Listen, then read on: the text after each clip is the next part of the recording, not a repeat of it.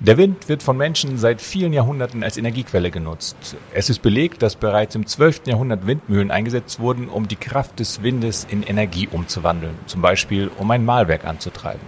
Heute spielen moderne Windmühlen, also Windräder, eine wichtige Rolle im Dreiklang der Gewinnung von erneuerbaren Energien aus Wasser, Sonne und eben Wind. We Know How. Ein Podcast der Fraunhofer Gesellschaft. Damit hallo und herzlich willkommen zum Fraunhofer Podcast. Mein Name ist Viktor Dileski und ich möchte heute alles über Windenergie erfahren. Wie groß sind die Windräder? Warum drehen sich manche nicht? Wie lange dauert es, einen Windpark zu errichten? Wie recycelt man ein Windrad, wenn es mal ausgedient hat? Wie kann Windenergie in Deutschland einen wichtigen Beitrag zur Energiewende und somit zur Bekämpfung der Klimakatastrophe leisten? Da Fraunhofer auch in diesem Bereich intensiv forscht, bietet es sich an, Antworten bei Experten zu suchen, die sich damit auskennen. Es sind Forscher vom Fraunhofer Institut für Windenergiesysteme IWES in Bremerhaven. Herzlich willkommen und Grüße in den Norden, wo der Wind immer weht, an den Kollegen Dr. Martin Dörnkemper. Hallo. Hallo, moin Herr Dileski. Und auch Hallo an Dr. Steffen Tschichon. Ja, Herr Dileski, ich grüße Sie. Äh, schön, dass Sie beide dabei sind und unsere Zuhörerinnen und ich mehr über das Thema Windenergie von Ihnen lernen können. Wir versuchen uns in diesem Podcast dem Thema mal Schritt für Schritt zu nähern, mein Eindruck als Bürger ist, dass es derzeit windstill, wenn Sie das Wortspiel erlauben, um die Windenergie geworden ist. Ähm, täuscht mein Eindruck, Herr Dörnkemper? Vielleicht fangen wir mit Ihnen an. Oder wie steht es eigentlich derzeit um die Windenergie in Deutschland? Ja, wir haben ähm, sehen eigentlich weltweit zurzeit einen ziemlich starken Ausbau. Ähm, und zwar sowohl onshore als auch offshore. Ähm, Zurzeit ist es so, dass ganz besonders mit dem ähm, steigenden CO2-Preis Windenergie auch immer wirtschaftlicher wird ähm, und sich aus Kostengründen deshalb schon deutlich lohnt. Ähm, und äh, Deutschland war hier lange Vorreiter, auch im Aufbau onshore wie auch offshore und hat diese Position leider in den letzten Jahren äh, tatsächlich abgegeben, wo der Zubau, der jährliche Zubau deutlich eingebrochen ist. Für die Zuhörerinnen und Zuhörer noch als kurze Erklärung vielleicht, auch wenn wahrscheinlich allen die Begriffe schon geläufig sind. Offshore, da sind die Windkraftanlagen auf dem Wasser und onshore, da sind die am Land, wobei mit Land natürlich nicht nur das Ufer, sondern das gesamte Festland. Ähm, zurück zu Ihrer Antwort. Verstehe ich die Antwort richtig, dass für Deutschlands Hinterherhinken weniger technologische als vielmehr politische Ursachen angeführt werden können? Das waren in erster Linie Gesetzesänderungen, ähm, die dann dazu geführt haben, dass es einen, Einbruch gegeben hat, ja. Es bleibt also abzuwarten, was ähm, politisch noch so passiert und was die neue ähm, Bundesregierung umsetzen können wird. Ähm, einiges vorgenommen hat sie sich ja. Kommen wir mal zu, ähm, zu Technik, Herr Dr. Chichon, oder ähm, genauer gesagt zu den Windrädern oder, wie es korrekterweise heißt, Windkraftanlagen. Ist Windrad gleich Windrad oder verändert sich hier auch stetig etwas? Ich persönlich habe das Gefühl, dass sie immer größer werden. Ja, also wir sehen ein Größenwachstum, was immer noch sehr beeindruckt. Also hatten wir vor einigen Jahren äh, noch Anlagen mit einer Größe von ein bis zwei Megawatt, die als groß galten haben wir mittlerweile Anlagen von 5 Megawatt, die offshore, aber teilweise auch onshore installiert werden. Und die Anlagen, die jetzt aktuell angekündigt werden, die dringen schon in die 15 bis äh, irgendwann demnächst wahrscheinlich 20 Megawatt Klasse vor. Also das ist schon ein sehr beeindruckendes Wachstum. Und was da immer ganz interessant ist, was man sich mal klar machen kann, ist, dass die die Umdrehungsgeschwindigkeit äh, an der Blattspitze, die maximale Blattspitzengeschwindigkeit, die ist durch die Physik vorgegeben. Also Lärmschutz ist da ein großes Thema, dass man einfach eine gewisse Geschwindigkeit, die liegt so bei ungefähr 90 Meter pro Sekunde, nicht überschreiten möchte. Ähm, und jetzt kann man sich überlegen, je kleiner die Rotorblätter sind, desto öfter kann sich dann ein Windrad pro Minute äh, drehen. Und bei einem entsprechend großen Blatt dreht sich das Ganze dann langsamer. Das heißt, man kann, wenn man sich so eine äh, Windenergieanlage anguckt, aus der Entfernung schon die Größe so ein bisschen abschätzen. Also nur so als Beispiel, wenn wir so eine anderthalb Megawatt Anlage uns angucken, die hat dann vielleicht so einen Rotordurchmesser von 66 Metern. Das bedeutet, dass sich so äh, das Blatt ungefähr gute zwei Sekunden braucht, um sich äh, einmal rumzudrehen. Wenn wir bei einer äh, 5 Megawatt Anlage sind, haben wir vielleicht sowas 110, 120 Meter Rotordurchmesser. Dann dauert es vier Sekunden.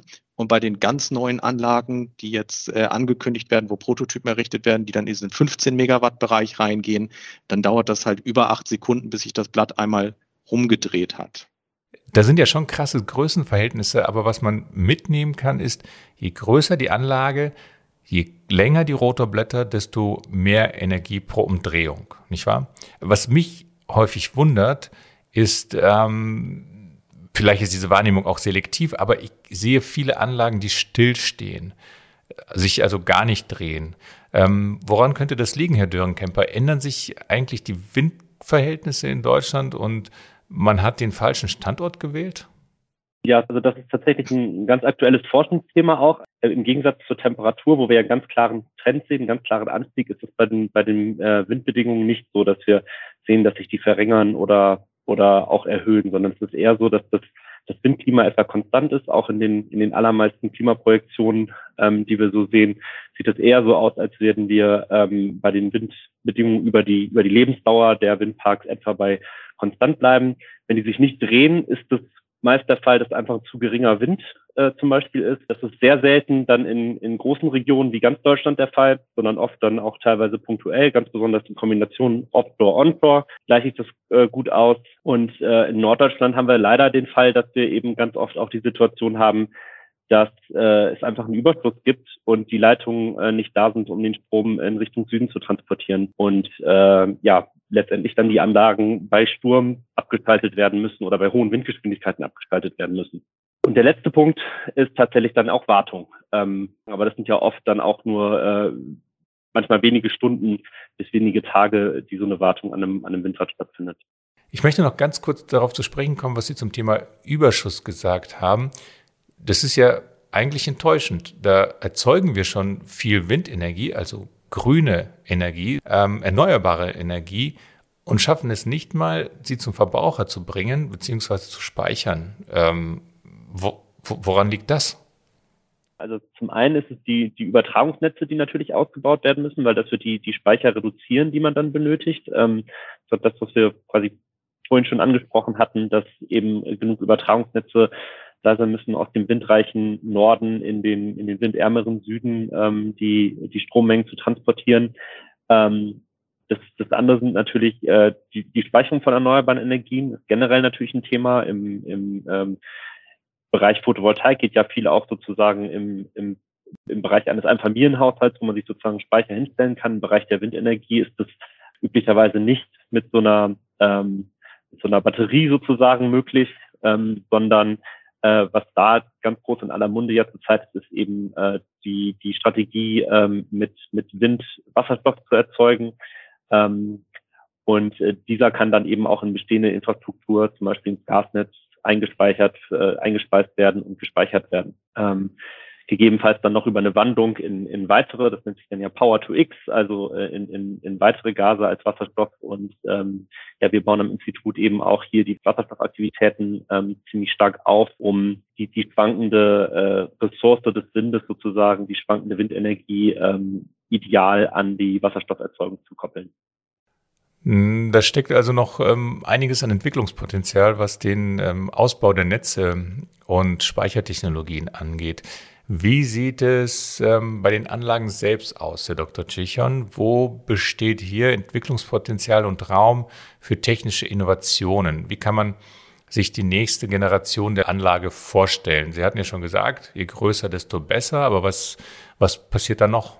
Ich glaube, was man als Einstieg dazu sagen muss, ist, dass die, die langfristige Entwicklung, glaube ich, relativ klar ist, dass es weiter dahin geht, dass die Anlagen immer größer werden. Ich hole mal vielleicht nochmal einen Schritt aus. Warum werden die Anlagen immer größer? Das Ziel am Ende ist es natürlich, die Stromgestehungskosten so gering wie möglich zu halten. Also wir wollen am Ende möglichst wenig für die Kilowattstunde Strom bezahlen. So, und wir wollen das erneuerbar machen.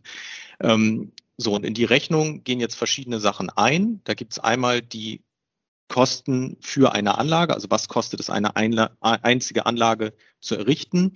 Und es gehen auch zu einem sehr großen Teil die Betriebskosten ein. Und jetzt kann man sich, glaube ich, relativ leicht vorstellen, dass es ähm, zwar teurer ist, eine große Anlage zu betreiben, äh, aber es ist immer noch billiger, als viele kleine Anlagen zu betreiben. So. Und dann gibt es auch bei der Errichtung der Anlage schon eine ganze Menge von Kosten, die eben einmal pro Anlage auftreten. Also einen etwas größeren Turm zu bauen ist zwar teurer als einen kleineren Turm, aber eben nicht sehr viel. Das heißt, die ähm, Wirtschaftlichkeit spricht eigentlich dafür, dass die Anlagen noch eine ganze Weile immer größer werden. So, jetzt ist es aber natürlich nicht ganz so einfach, die Anlagen immer größer zu, zu bauen, sondern wir erreichen an ganz vielen Stellen äh, physikalische Grenzen. So, und jetzt kann man natürlich sagen, ähm, in 10 oder 20 Jahren werden die Windenergieanlagen immer noch sehr ähnlich aussehen wie die heutigen Modelle. Das ist vielleicht jetzt mal eine Prognose, die ich hier in den Raum stelle. Ähm, aber wenn man sich dann die Details anguckt, dann steckt da wahnsinnig viel drin. Dass es neue Materialien sein können, mit denen die äh, Rotorblätter äh, hergestellt werden, die dann nachhaltiger sind. Ähm, die mechanischen Anforderungen an, sind an allen Stellen enorm. Also man muss gucken, wie kriegt man diese Kräfte noch übertragen. Die Steuerung der Anlagen wird mit Sicherheit äh, sehr viel intelligenter sein. Wir werden da über äh, intelligente Betriebsführungskonzepte sprechen. Ähm, wir haben mit Sicherheit noch nicht alles ausgereizt, was die ähm, aerodynamische Parkoptimierung angeht und auch so Themen wie äh, Netzintegration, wie spricht die Anlage mit dem Netz. Ähm, das sind alles Themen, da ist noch sehr viel zu tun. Ähm, noch Ergänzung von Ihnen, Herr Dr. Dörnkemper, zum Thema Weiterentwicklung der Windkraftanlagen? Ähm, was natürlich auch ein großes Thema ist, ist ähm, äh, schwimmende Windenergieanlagen, Prototypen, beziehungsweise es gibt ja auch schon den ersten kommerziellen ähm, oft, äh, schwimmenden Offshore-Windpark. Und ähm, das ist äh, sicher ein Thema, was immer weiter, immer eine größere Rolle spielt. Ähm, bisher allerdings auch immer noch mit einem Netzanschluss. Also dass die völlig autonom sozusagen als Energie äh, als Energieinseln auf den Weltmeeren rumsperren. Das, das ist äh, noch, noch nicht der Fall, dass es das gibt, aber sicher ein Thema, über das nach, äh, nachgedacht wird. Und ähm, äh, daran, woran geforscht wird. Und das ist natürlich aus, aus der Position der Windbedingungen besonders spannend, weil wenn man sich einfach mal eine Karte mit den, mit den Windbedingungen anschaut, dann gibt es eben Weltmeere, äh, auf denen sehr konstant äh, sehr viel Wind vorhanden ist. Ähm, größere Windparks kommen auf dem Land derzeit ja nicht so voran, aus unterschiedlichen Gründen. Da hat man in den vergangenen Jahren viel weniger erreicht als geplant. Wie sieht es bei den Offshore-Anlagen aus, Herr Dörnkemper? Ähm, ganz salopp gefragt, wie viel Platz ist da noch und kann man hier die Projekte schneller vorantreiben als auf dem Land? Also wir haben gerade so eine Kapazität von ähm, etwa etwas mehr als sechs Gigawatt in der deutschen Bucht ähm, ans Netz angeschlossen und ist auf jeden Fall wir, genug Platz für äh, über 60 Gigawatt, ähm, die der momentane Raumordnungsplan hergibt. Und die politischen Ziele sehen ja momentan äh, 20 Gigawatt bis 2030 und 40 Gigawatt bis äh, 2040 vor.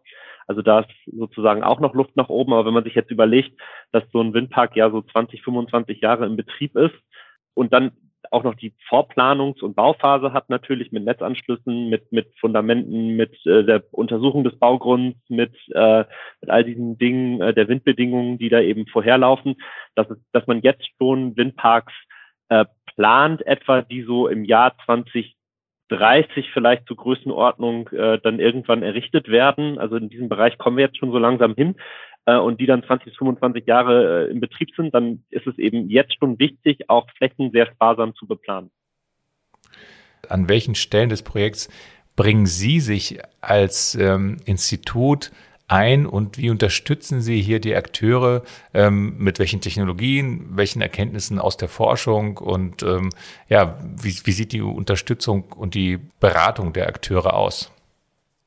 Die Aktivitäten unseres Instituts sind natürlich sehr, sehr breit und ich versuche das vielleicht einfach mal so ein bisschen plastisch an einem Beispiel zu machen. Äh, wir haben jetzt gerade darüber geredet, wie ein neuer äh, Offshore-Windpark errichtet werden soll, der dann jetzt in der Planungsphase ist und äh, der dann irgendwann äh, um 2030 in Betrieb gehen soll.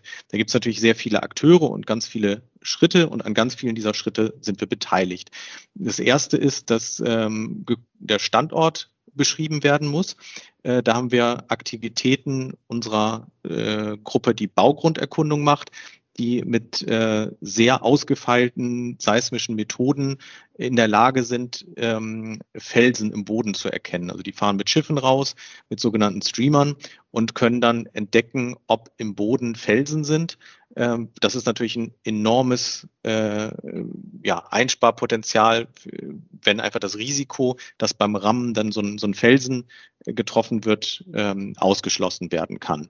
Ähm, dann gibt es die Frage, was für einen Turm benötigen wir und wie muss der gegründet werden. Da haben wir in Hannover im Testzentrum für Tragstrukturen äh, eine sehr schöne Infrastruktur, in der praktisch der Nordseeboden nachgebildet werden kann. Man kann sich das also vorstellen wie eine große Sandkiste, in die was wir dann ähm, in, in dem wir dann Fehler einrammen können und die Bauwerk-Bodeninteraktion in so Ermüdungsversuchen äh, uns anschauen können. So, dann sind wir schon beim, beim Turm. Dann haben wir eine Gondel, ähm, da sichern wir den Betrieb ab. Wir haben unser, äh, wir nennen das Dynamic Nacelle Laboratory, unser Dynalab, wo wir ganze Gondeln mechanisch testen können, aber eben auch die Interaktion mit dem elektrischen Netz. Also da gibt es natürlich ganz viele Fragestellungen. Äh, wie ist der äh, Netzanschluss? Äh, wie muss so eine Anlage geregelt werden, um mit dem Netz entsprechend zu interagieren, Strom einspeisen? Ähm, da gibt es natürlich einen ganzen Rattenschwanz, der untersucht werden muss. Ähm, und wir können aber auch weitergehen zu den Rotorblättern. Wir reden also jetzt dann über Rotorblätter, die so eine äh, in der 15 bis 20 Megawatt Klasse sich irgendwie bewegen. Die müssen natürlich auch so gebaut werden, dass sie 15, äh, dass sie 20 bis 25 Jahre Lebensdauer überleben. Dafür bauen wir gerade einen Prüfstand hier in Bremerhaven, wo wir dann Rotorblätter mit, ja, wir müssen nochmal schauen, so 130 bis 140 Meter Länge mechanisch prüfen kann. Das dauert einige Monate und am Ende können wir sagen, ja, dieses Rotorblatt äh, wird diese 20 bis 25 Jahre überleben. Genau, und dann wird der Park gebaut und in Betrieb genommen. Ähm, und dann geht es natürlich ans Optimieren des Parkbetriebs. Da haben wir dann zum einen unsere Logistiker, die sich damit beschäftigen, anzuschauen, wie man, man Wartungs- und Logistikkonzepte so optimieren kann, dass das möglichst kosten, kostengünstig ähm, durchgeführt werden kann und Kostenersparnis, dann ähm, äh, schauen wir uns auch im, im Rahmen von Post-Construction-Analysen an, ob denn die Erträge von den Windparks zu den erwarteten Erträgen äh, passen und wo äh, vielleicht auch ähm, noch der Betrieb weiter optimiert werden kann, äh, welch, welche Ausfälle es möglicherweise von bestimmten Komponenten auch gibt und wie man dagegen arbeiten kann. Dann sind auch Fragen zur Lebenszeitverlängerung, indem wir uns anschauen, wie viel, wie viel Lebenszeit hat der Windpark eigentlich schon gesehen, ähm, welche, Belastung hat der Windpark schon gesehen und wie können diese, ähm, diese, was bedeutet das für die Restlebensdauer?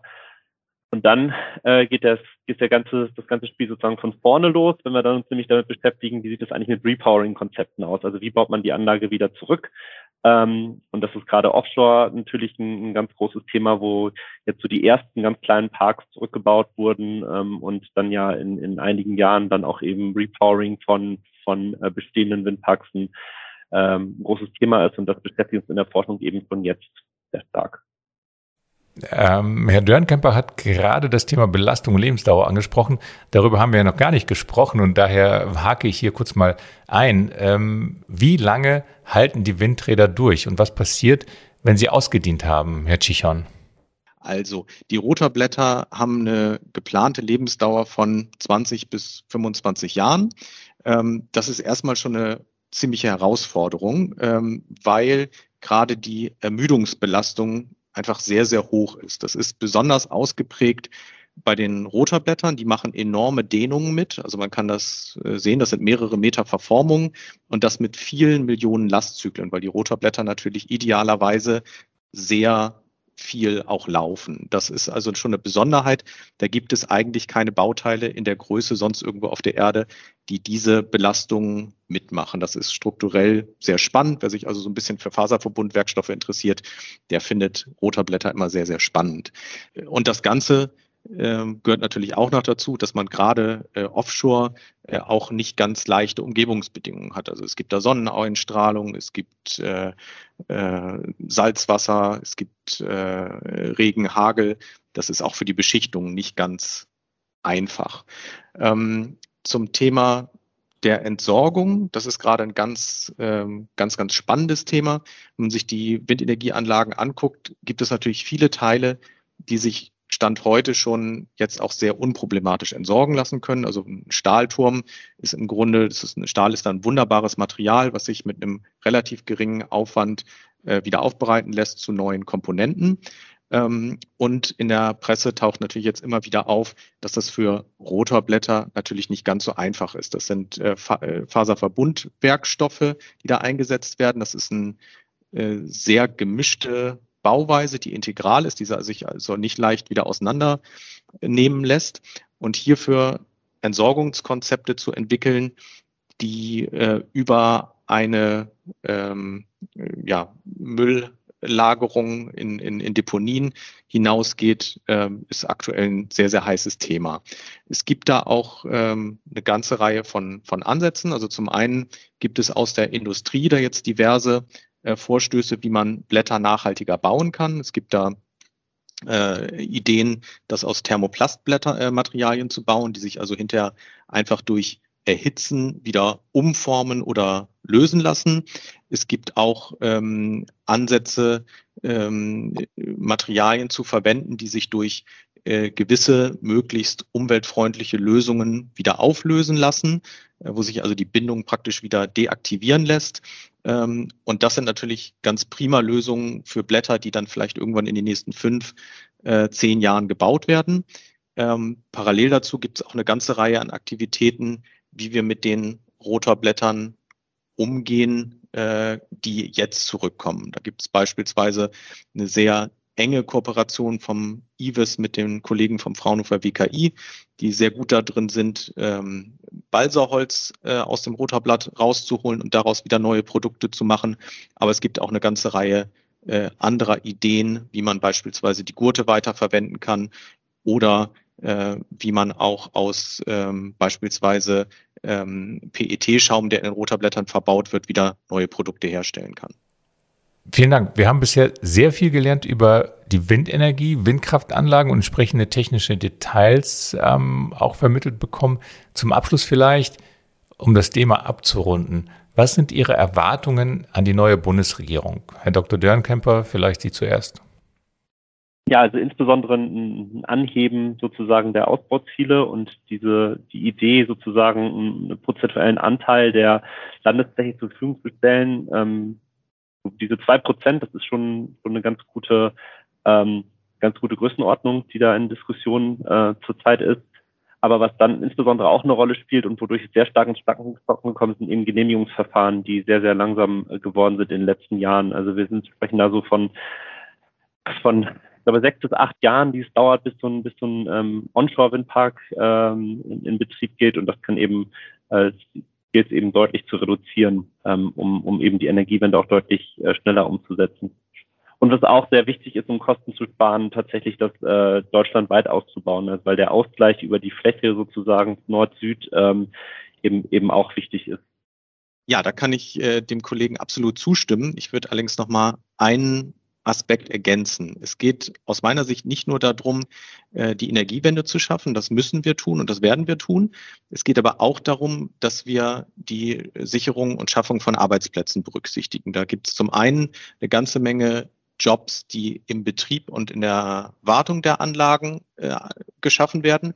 Aber es gibt auch bei den deutschen Anlagenherstellern und auch den Zulieferbetrieben, das sollte man da auch nicht vergessen, eine ganze Menge an Know-how und das gilt es nicht nur zu erhalten, sondern auch auszubauen. Und ich denke, da äh, spielen wir auch als äh, ja, führender Forschungspartner der deutschen Industrie eine sehr, sehr wichtige Rolle und tun das auch gerne weiter in Zukunft. Ich finde, das ist ein gutes Schlusswort und ähm, Erwartungen, die man unterstreichen kann. Die Ampelkoalition hat sich einiges vorgenommen beim Thema Wind. Nach dem, was ich heute gehört habe, steht das Fraunhofer IWES bereit mit Forschung, mit Technologien, mit Dienstleistungen, um den Fortschritt auf diesem Gebiet zu begleiten und die Energiewende zu unterstützen. Setzen wir hier also auf den Wind der Veränderung. Vielen Dank an Sie beide für die Einblicke. Ich persönlich verstehe jetzt mehr von Windenergie und Windkraftanlagen und Windparks. Ich hoffe, unsere Zuhörerinnen auch. Weitere Informationen zu der Arbeit von Dr. Dörnkemper und Dr. Chichon sowie zum Leistungsangebot des Fraunhofer IWES gibt es in den Show Notes, also dem Text unter diesem Podcast. Fraunhofer We know how.